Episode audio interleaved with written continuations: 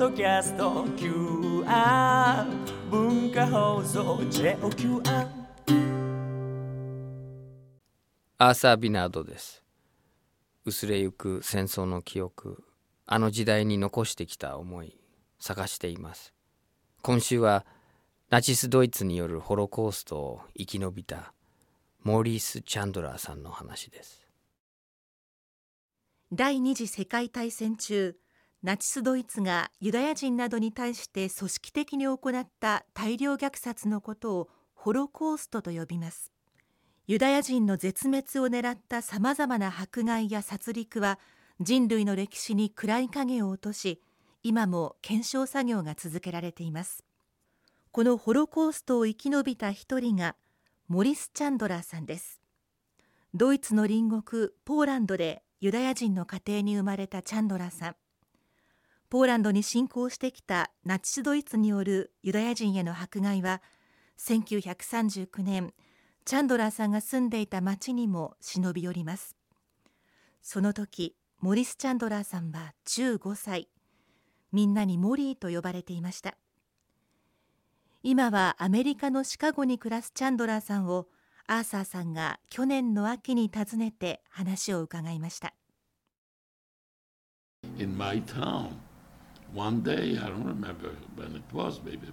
私の住んでいたポーランドの町にもナチスが入ってきました。そしてユダヤ人と思われる人間を片っ端から広場に集めたのです。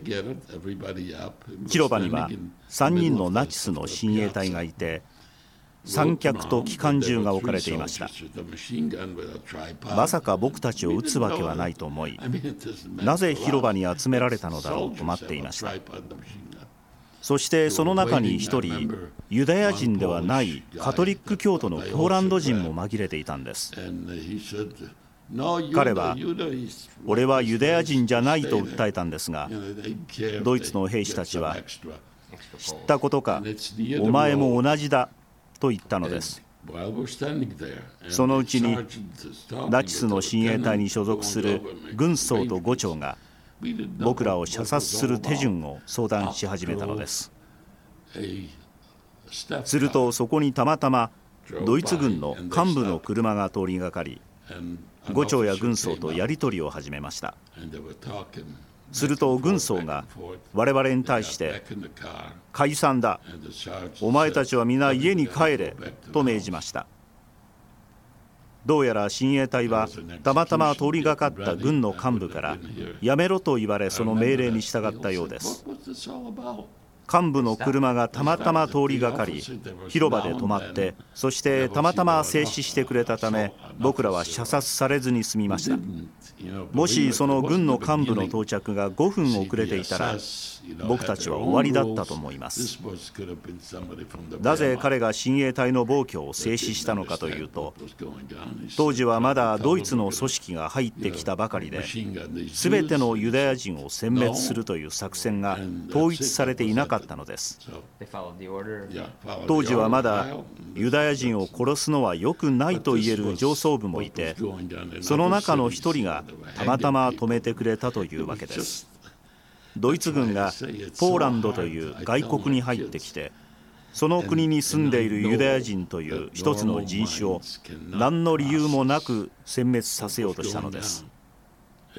そしてユダヤ人がこの地球上から消えてしまっても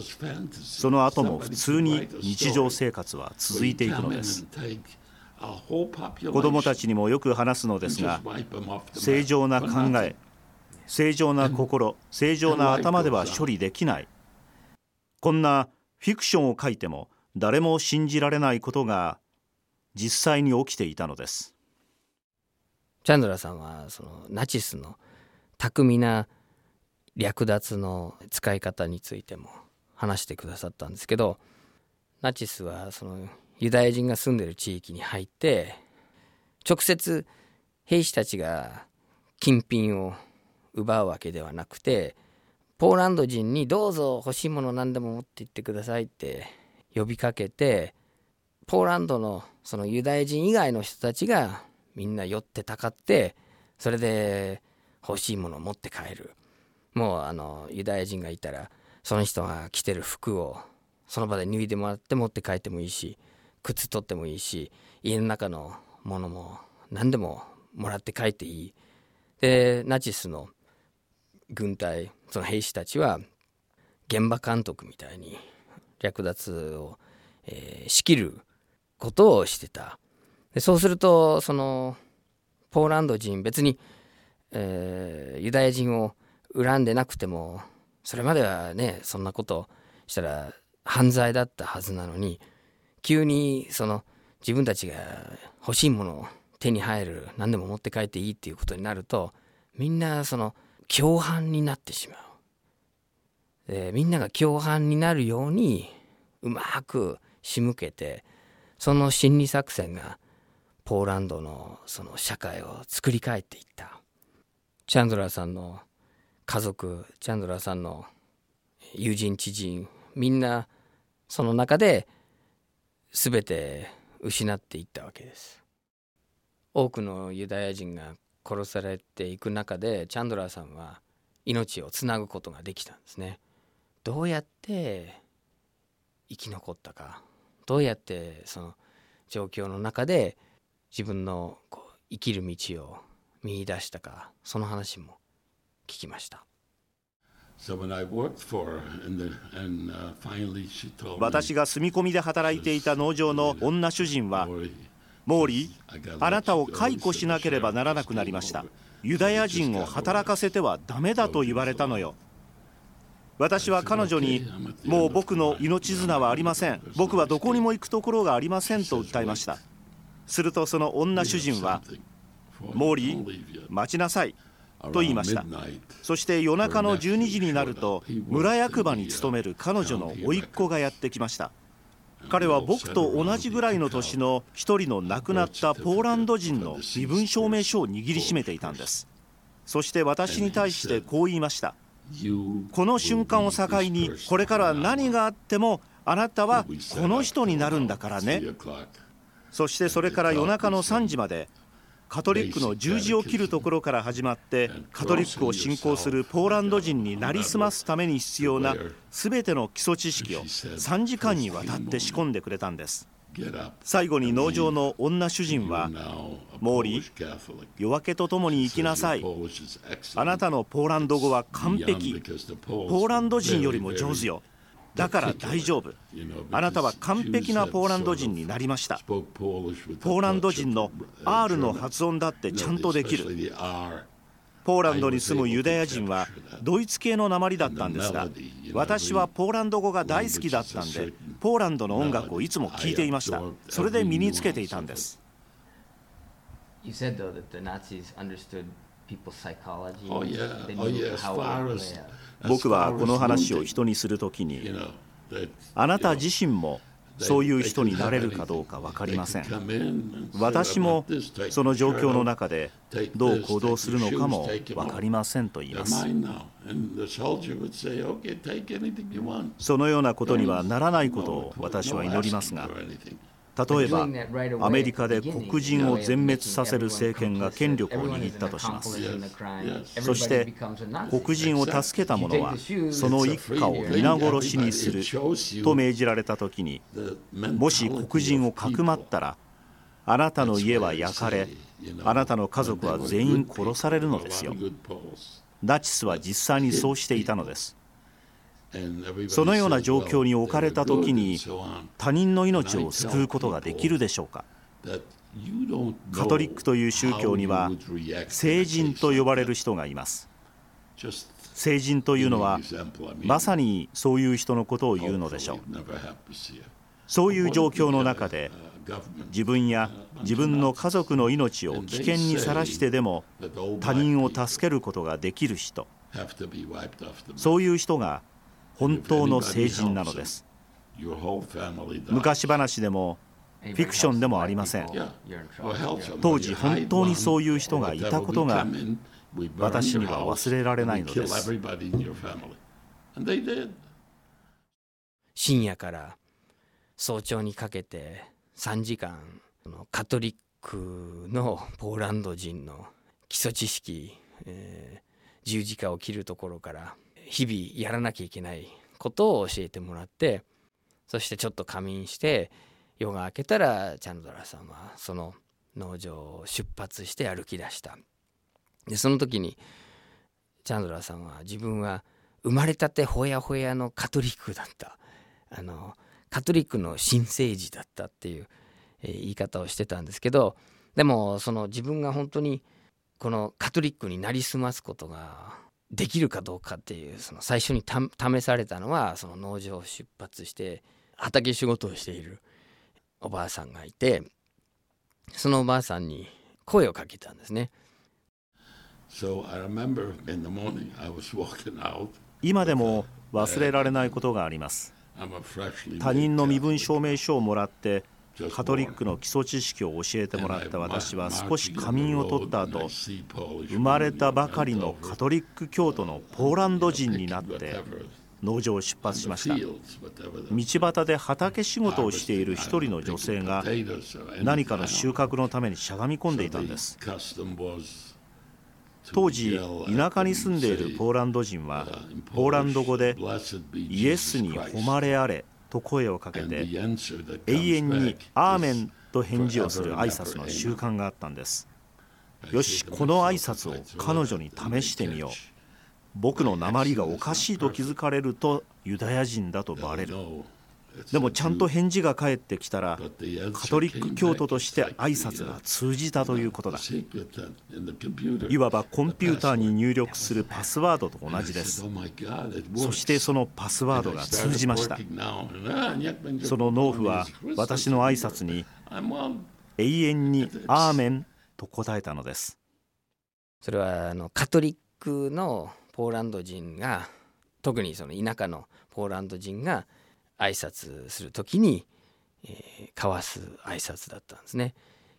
キリストの恵みがありますようにって相手に声をかけると、えー、永遠に「アーメン」っていう答えが返ってくるでチャンドラーさんはそのもし返事が来なかったらあるいは相手がちょっと首をかしげたりちょっとこう疑われたらもうこれはまずいでもちゃんとその何の違和感もなく相手がちゃんと挨拶を返してくれればもしかしたらやっていけるかもしれない。でそれをその言葉を投げたら全く違和感なく返ってきた。その時にあの自分がパスワードを得たっていうふうに言ってたんですね。カトリックの世界に入る鍵が扉を開けてくれた。ところがその違う農場で仕事を見つけてでそこで働いてみんなに信頼されて頼りにされて農場その地域社会の一員になった時に危うくユダヤ人であるということがバレそうになったんですね。ある夜夜中にその農場のお母さんに起こされたっていうふうに言ってたんですね。それはあのどうしてかというとどうやら寝言を言ってたらしくてそのお母さんチャンドラさんを起こしてあなたは多分悪い夢を怖い夢見てたと思います。あのあなたが言ってた寝言は全然聞き取れなかった、えー、どんな夢だったっていうふうに聞かれてその瞬間にイディシ語ユダヤのその言葉が睡眠中に寝言として出てたんだっていうことにすぐ悟ってそれでもうこの寝言がまた出てそれでイディシ語が何なのかって分かる人がちょっとでももうその一言でも聞いたらすぐバレてしまう自分がユダヤ人であるということがバレるですからその日を境にもう熟睡せずにずっと暮らしていてもう眠るっていうことはある意味恐怖を、えー、含んでた、えー、そういう時間だったっていうふうに言ってました。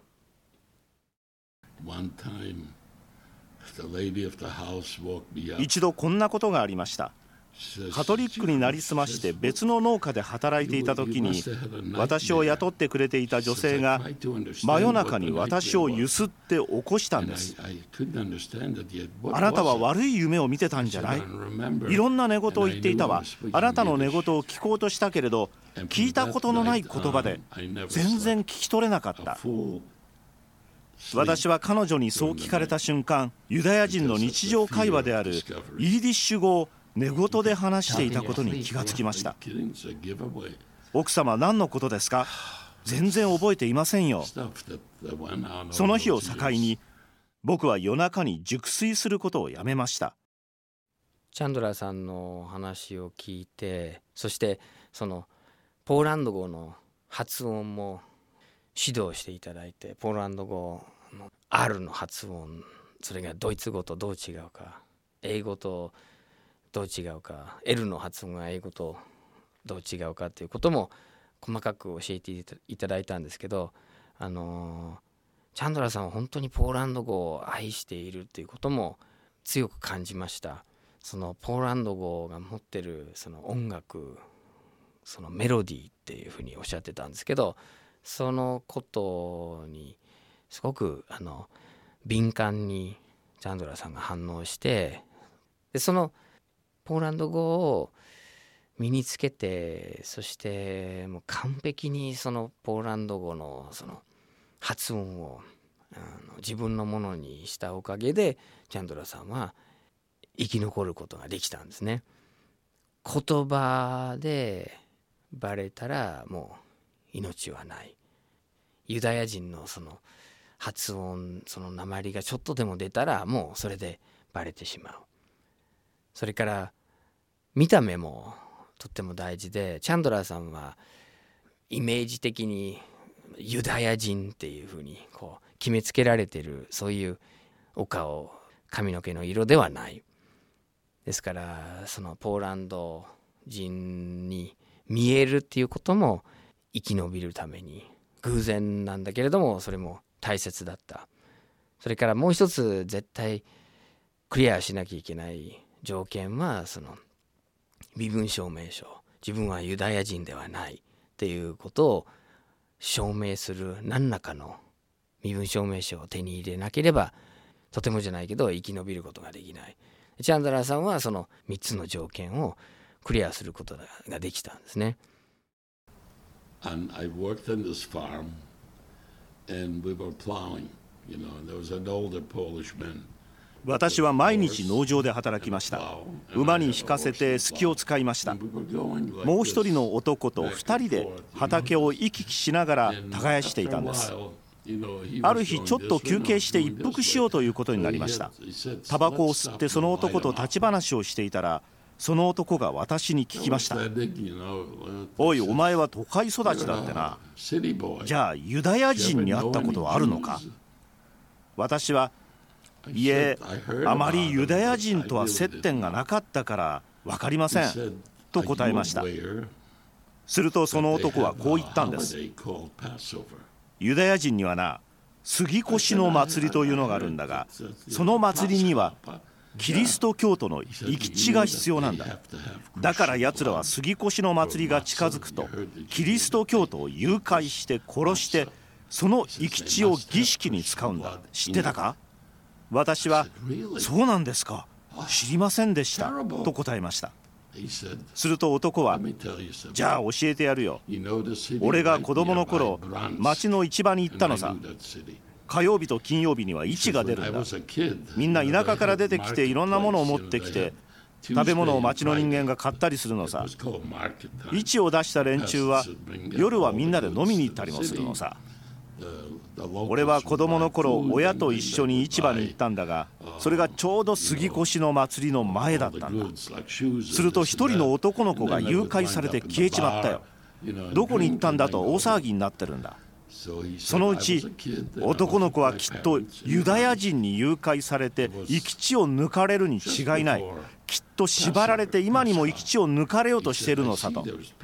それでみんなで集まってユダヤ人の宗教指導者のラビのところに行ったんだ。と得意げに話したんです。私は「そうだったんですか」と答えた。僕自身あの自分の母語である英語以外の言葉で全く知らなかった言語に分け入ってゼロから覚えていってそしてその言葉を使って生きていくっていうその体験があってチャンドラーさんのそのポーランド語に分け入った体験を聞くと重なって共通点がいっぱいあるんですけどでも一つ大きな違いがあって僕はあの、まあ、日本語で少し試されることはあるかもしれないけどチャンドラーさんは一歩間違えるとちょっとでも表現が間違えるとちょっとでも発音がおかしいとあの命を取られるっていうそういう中でそういう試され方を毎秒毎秒乗り越えて生き延びたっていう。その体験を聞いてカトリックのそのポーランド人の文化と地域社会にどれほどその、えー、見事に、精神と自分の行動を合わせたかってそれを聞いてそれでチャンドラさんと別れた後になんかこう人種差別って一体何なんだろうっていうふうに大きな疑問が湧いてきたんですね。完璧にその違う宗教違う人種違う文化と言葉にこう入っていけるチャンドラーさんのような人がいたらその人種で人をこう分けて差別するある民族をこう差別して虐殺するっていうことはもうでたらめなんですね根拠がないっていうことを実は身をもってチャンドラさんが私たちに示してるんですね。彼はそのユダヤの言葉と文化と自分のその過去を捨てたわけではなくてもう一つの文化と言葉と宗教を完璧に身につけてそしてその中であの見事に活躍して役割を果たしたんですね。そういうことがあの可能だっていうこと人間はそういうこともできるんだっていうことはそういうことを基準にして人を決めつけるっていうその行動がナンセンスなんだ。そしてチャンドラさんはその体験を僕に語ってくれたんですけどその語ってた言語は英語。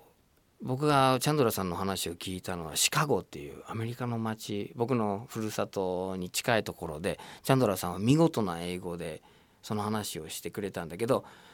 その話の中ではチャンドラさんは完璧にポーランド人になってるんですね。ですからその言葉を変えて文化を変えてそして生き延びていくって人間はそういうすごい才能のある生物なんだっていうあのそういうことでそういう次元で人を決めつけて差別することはナンセンスだっていうチャンドラさんの人生そのものが差別の愚かさをあのちゃんとみんなに示してると思います。来週はご自身も被爆した広島原爆のことを通訳の立場から世界に向けて伝え続けている小倉恵子さんの話です。お相手はアーサー・ビナードでした。